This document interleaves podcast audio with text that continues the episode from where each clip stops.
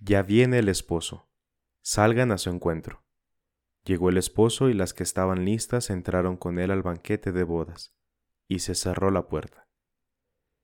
Quédate a descubrir cómo ser previsores en nuestra vida espiritual y así estar preparados para el gran encuentro con el esposo.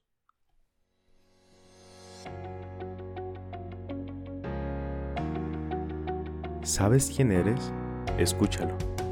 ¿Sabes qué sentido tiene tu vida? Escúchalo.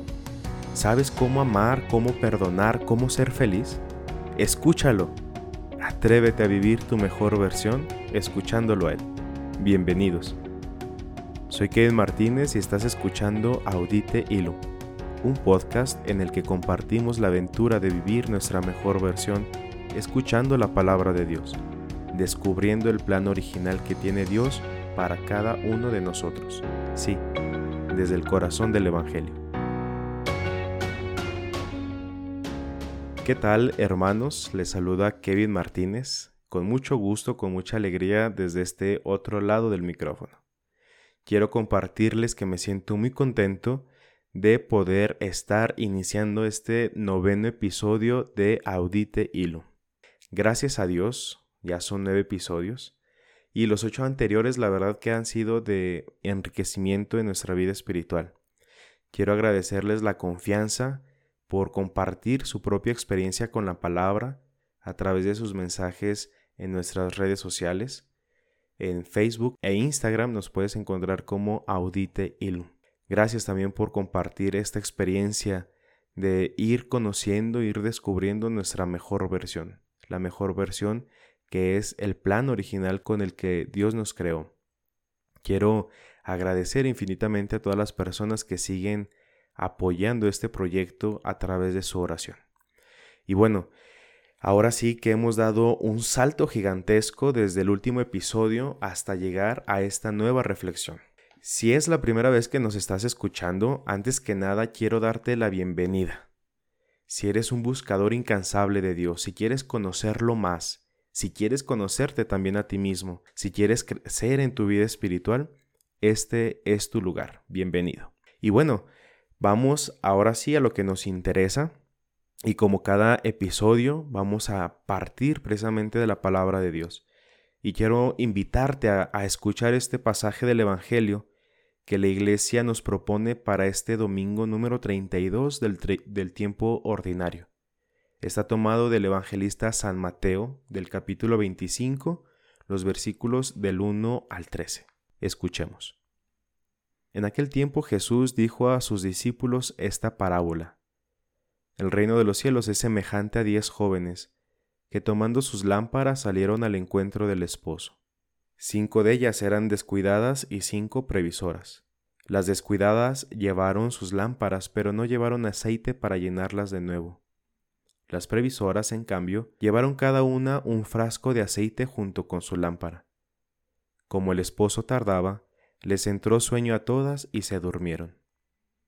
A medianoche se oyó un grito ya viene el esposo, salgan a su encuentro. Se levantaron entonces todas aquellas jóvenes y se pusieron a preparar sus lámparas. Y las descuidadas dijeron a las previsoras, Denos un poco de su aceite, porque nuestras lámparas se están apagando. Las previsoras les contestaron, No, porque no va a alcanzar para ustedes y para nosotras. Vayan mejor a donde lo venden y cómprenlo. Mientras aquellas iban a comprarlo, llegó el esposo, y las que estaban listas entraron con él al banquete de bodas, y se cerró la puerta. Más tarde llegaron las otras jóvenes y le dijeron, Señor, Señor, ábrenos. Pero él les respondió, Yo les aseguro que no las conozco. Estén pues preparados, porque no saben ni el día ni la hora. Hermanos, pues estamos llegando al final del año litúrgico. Y es por esto que los pasajes del Evangelio van a tener este saborcito medio escatológico, pues van a ser los que nos van a ir preparando precisamente para celebrar la solemnidad de Cristo Rey, la solemnidad del esposo, precisamente para concluir con un ciclo más del año litúrgico. Podemos decir que esta es la espiritualidad y esta es la finalidad del año litúrgico. encaminarnos a lo largo de estas fiestas, de las solemnidades, de los días de, los días de feria, al encuentro con el esposo. Pareciese que cada año celebramos lo mismo, y es verdad, pero hay que ver y entender el ciclo litúrgico como una espiral, como un tornillo que gira alrededor de las mismas celebraciones, teniendo en el centro la gran celebración de la Pascua del Señor, y como el tornillo perfora, así el año litúrgico nos acompaña a profundizar cada vez más los misterios de nuestra fe. Y como espiral que asciende, que sube, así el año litúrgico nos eleva cada vez más a la contemplación de estos grandes misterios. Pero bueno, luego, luego hablaremos más sobre el año litúrgico. Por lo pronto, regresemos al texto. Escuchamos en escuchamos este capítulo 25 de San Mateo y escuchamos precisamente los primeros versículos del 1 al 13. Pero hay que mencionar que los capítulos 24 y 25 forman lo que se les conoce como el discurso escatológico. En los primeros eh, episodios mencionábamos que San Mateo divide su evangelio en cinco grandes discursos y precisamente este, el escatológico, es el último de ellos. A lo largo de este discurso, Mateo presentará a la comunidad cristiana, a través de relatos, de parábolas y sentencias, aspectos que invitan a la vigilancia. Exhorta a los cristianos para que permanezcan firmes en su esperanza y den testimonio de su fe.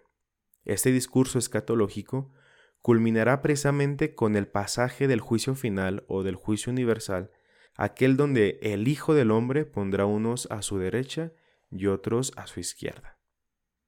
En el texto que ahora se nos presenta, exclusivo del evangelista San Mateo, Jesús nos habla nuevamente sobre el reino y pone esta comparación. El reino se parece a diez vírgenes, cinco prudentes y cinco despistadas. Ya lo habíamos comentado en un episodio anterior, pero creo que es bueno recordar que las parábolas son una forma catequética que Jesús utiliza para dar una enseñanza que está muy por encima de nuestra capacidad para poder entenderla. Es por eso que, usa, que Jesús usa estas imágenes, estos ejemplos, para hablar de esta realidad a la que llamamos reino. Lo interesante es que Jesús se refiere al reino no como un lugar, sino como diez jóvenes, diez vírgenes. ¿Cómo es esto? ¿Cómo que el reino se parece a diez jóvenes? Bueno, tranquilos, vamos a ir entendiendo poco a poco. Este pasaje lanza una chispita cultural sobre cómo eran las nupcias judías, las bodas judías, en los tiempos de Jesús, claro. Y Mateo las recrea, por ejemplo, al inicio de su evangelio cuando se refiere a los desposorios entre José y la Virgen María. Y ahora, en este otro momento que hoy escuchamos, se trata del momento en el que se consuman las nupcias, cuando el esposo se dirige a la casa de, su esposa para llevarla ahora sí a su nuevo hogar. Se trata, digamos, las bodas judías duraban días, incluso semanas de fiesta. Desde que se hacía pública su unión, era verdaderamente todo un rito, toda una expresión de religiosidad haciendo eco a las palabras del Génesis precisamente. El hombre dejará a su padre y a su madre y se unirá a su mujer y serán una sola carne. Ahora bien, me encanta imaginarme esta escena escuchándola de los labios de Jesús. Me imagino el anuncio del esposo con toda solemnidad como si se tratase de un rey. Ya viene el esposo, salgan a su encuentro. Me imagino a estas mujeres despertándose, arreglándose el cabello, sacudiéndose la tierra de donde estaban acostadas. Imagínate las expresiones de su rostro, unas llenas de alegría compartiendo el ambiente de fiesta de las nupcias y otras con sus rostros embotados de preocupación, pues claro, se les había acabado el aceite. Pero este, este es el reino así como hay una semilla que da frutos y otra que termina por secarse, así como hay una sal que da sabor y otra insípida que es arrojada a la calle, así como hay dos que están en el campo y otros dos que están en el molino, y uno de ellos es arrebatado y el otro dejado, así como hay santos y pecadores, como dice San Jerónimo, así es el reino. El reino es como estas cinco vírgenes que prevén su aceite, y también hay otras que lo olvidan por completo. En estas diez jóvenes están representado todo el género humano. En ellas estamos tú y yo. Están todos los creyentes que esperan la segunda venida del esposo. Un aspecto interesante es que habla de esta igualdad. Todas llevan su lámpara, pero no todas llevan aceite suficiente. ¿A qué se refiere con el aceite? La tradición de la Iglesia junto con San Agustín y San Gregorio refieren el aceite a las buenas obras, a las obras virtuosas. San Juan de la Cruz dirá que en el ocaso de nuestra vida seremos juzgados en el amor. Es decir, cuantas más obras y cuanto más amor hay en ellas, tendremos más aceite. Como el esposo tardaba, les entró sueño. No sabemos cuándo vendrá. Los primeros cristianos esperaban la segunda venida de Jesús como algo inminente, como algo que ya estaba próximo. Nuestro corazón, en cambio, a pesar de no saber cuándo, sí sabe, espera y añora su segunda venida. Es una certeza de nuestra fe, saber que el esposo vendrá. El hecho de que las vírgenes se hayan dormido o que estas jóvenes se hayan dormido, lo podemos interpretar como la muerte que padeceremos cada uno de nosotros. No una muerte fatalista, sino una muerte, o mejor dicho, ver la muerte como un sueño, pues hemos de despertar cuando el esposo venga. Llega el esposo. Como si se tratara de una voz en off, se escucha un grito que hace despertar a las jóvenes. Ya llega, salgan a su encuentro. Se levantan, preparan sus lámparas y en eso cinco de ellas se dan cuenta de que su luz es muy tenue, casi imperceptible. Está a punto de apagarse. Y se da este diálogo entre las jóvenes, denos de su aceite.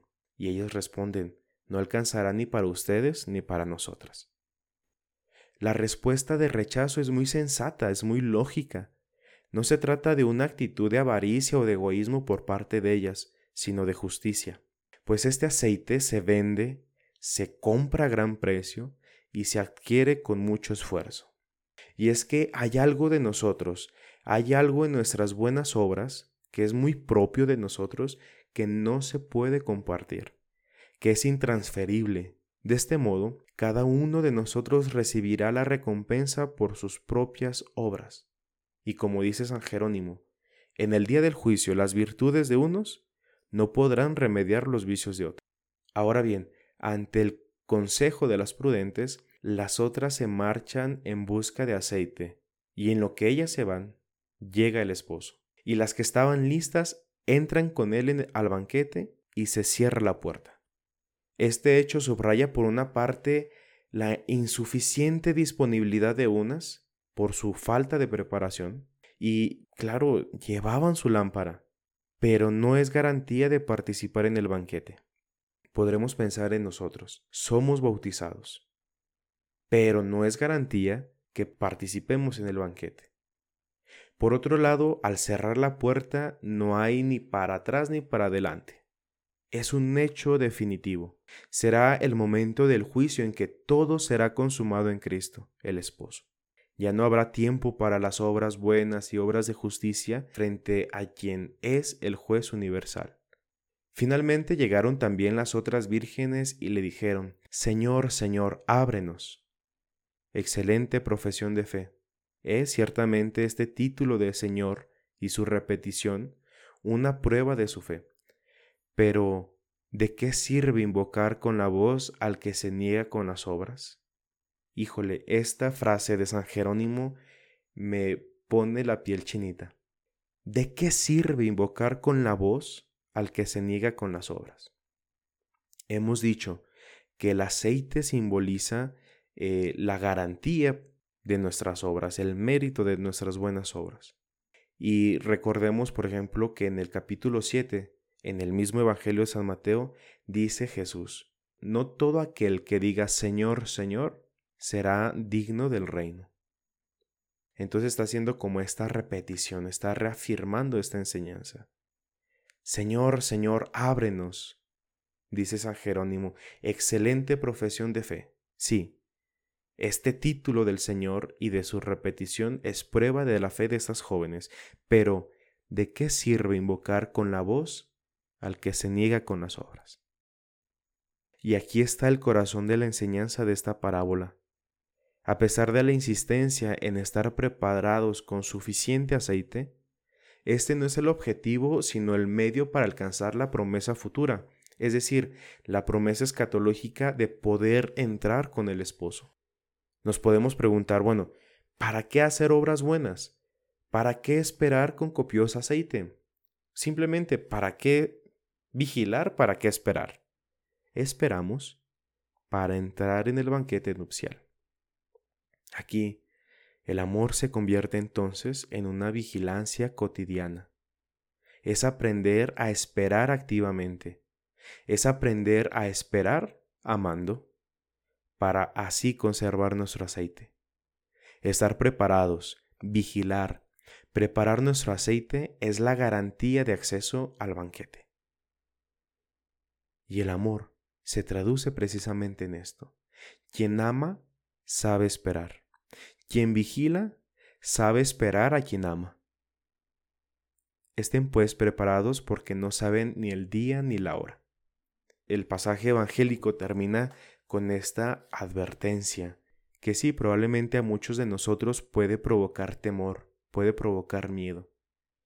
Pero antes que el miedo, debe de despertar en nosotros el amor se me viene a la mente una de estas frases inmortales de la obra del El Principito, y me atrevería a decir que ha sido inspirada en este pasaje, cuando el Principito le dice al zorro, si me dices, por ejemplo, que vendrás a las cuatro de la tarde, yo seré feliz desde las tres. Esta es la actitud del corazón del cristiano que sabe esperar al esposo porque vendrá. Ahora bien, y es que, ¿cómo no temer ante tal advertencia? Es decir, el evangelista pone en labios de Jesús esta advertencia, estén pues preparados porque no saben ni el día ni la hora. Y es que cómo no temer ante tal advertencia, cómo no temer ante esta exhortación, pero sobre todo, cómo no amar más sabiendo que amando podremos entrar con el esposo. Repito, más que temor, ha de despertar en nosotros el amor. No te preocupes si tienes o no tienes una lámpara. Preocúpate que tu aceite sea suficiente. Preocúpate para que tu luz no se apague. ¿Cómo estar preparados? ¿Cómo prever suficiente aceite? Amando. Prende a esperar amando. Y es que hermanos, esta es la meta de nuestra vida cristiana, poder ser partícipes del banquete nupcial. Este es el sentido de nuestra vida, estar preparados para que cuando venga el esposo, podamos entrar y participar del banquete en donde llamará a la esposa a su presencia, que es la iglesia. Y como dice San Juan en el Apocalipsis, ven que te voy a mostrar a la esposa del Cordero. Nuestra alma es una de estas vírgenes, de estas jóvenes que, que salen al encuentro del esposo, que están esperando, que se duermen, que despiertan y se preparan, y si están listas entrarán y nos dará tremenda sorpresa saber que el esposo quiere desposarse contigo, quiere tomar a tu alma como su esposa. Ha sido necesario, dice San Antonio de Padua, ha sido necesario que el Hijo de Dios se desposara con nuestra naturaleza en encarnación. Son estas bodas que el Padre preparó para su Hijo. Así se cumplirá lo del profeta Oseas. Ella, el alma, me llamará marido mío, y ya no me llamará más dueño mío. El esposo del alma es el Espíritu Santo y quiere hacer una alianza nupcial con ella. Estas son las verdaderas nupcias. Ese es el verdadero reino de Dios. Quiero terminar con estas hermosas palabras hechas oración de Santa Gertrudis, que fue una monja benedictina del siglo XIII. ¿Cuándo? ¿Cuándo te me mostrarás para que te vea y dibuje en mí con deleite esta fuente de vida que tú eres, Dios mío? Entonces beberé, me embriagaré en la abundante dulzura de esta fuente de vida de donde brotan las delicias de aquel que mi alma desea. Oh dulce rostro, ¿cuándo me colmarás de ti? Así entraré en el admirable santuario hasta la visión de Dios. No estoy más que a la entrada, y mi corazón gime la larga duración de mi exilio. ¿Cuándo me llenarás de alegría en tu rostro dulce? Entonces contemplaré y abrazaré al verdadero esposo de mi alma, mi Jesús. Entonces conoceré como soy conocida, amaré como soy amada. Entonces te veré, Dios mío, tal como eres, en tu visión, tu felicidad y tu posesión bienaventurada por los siglos.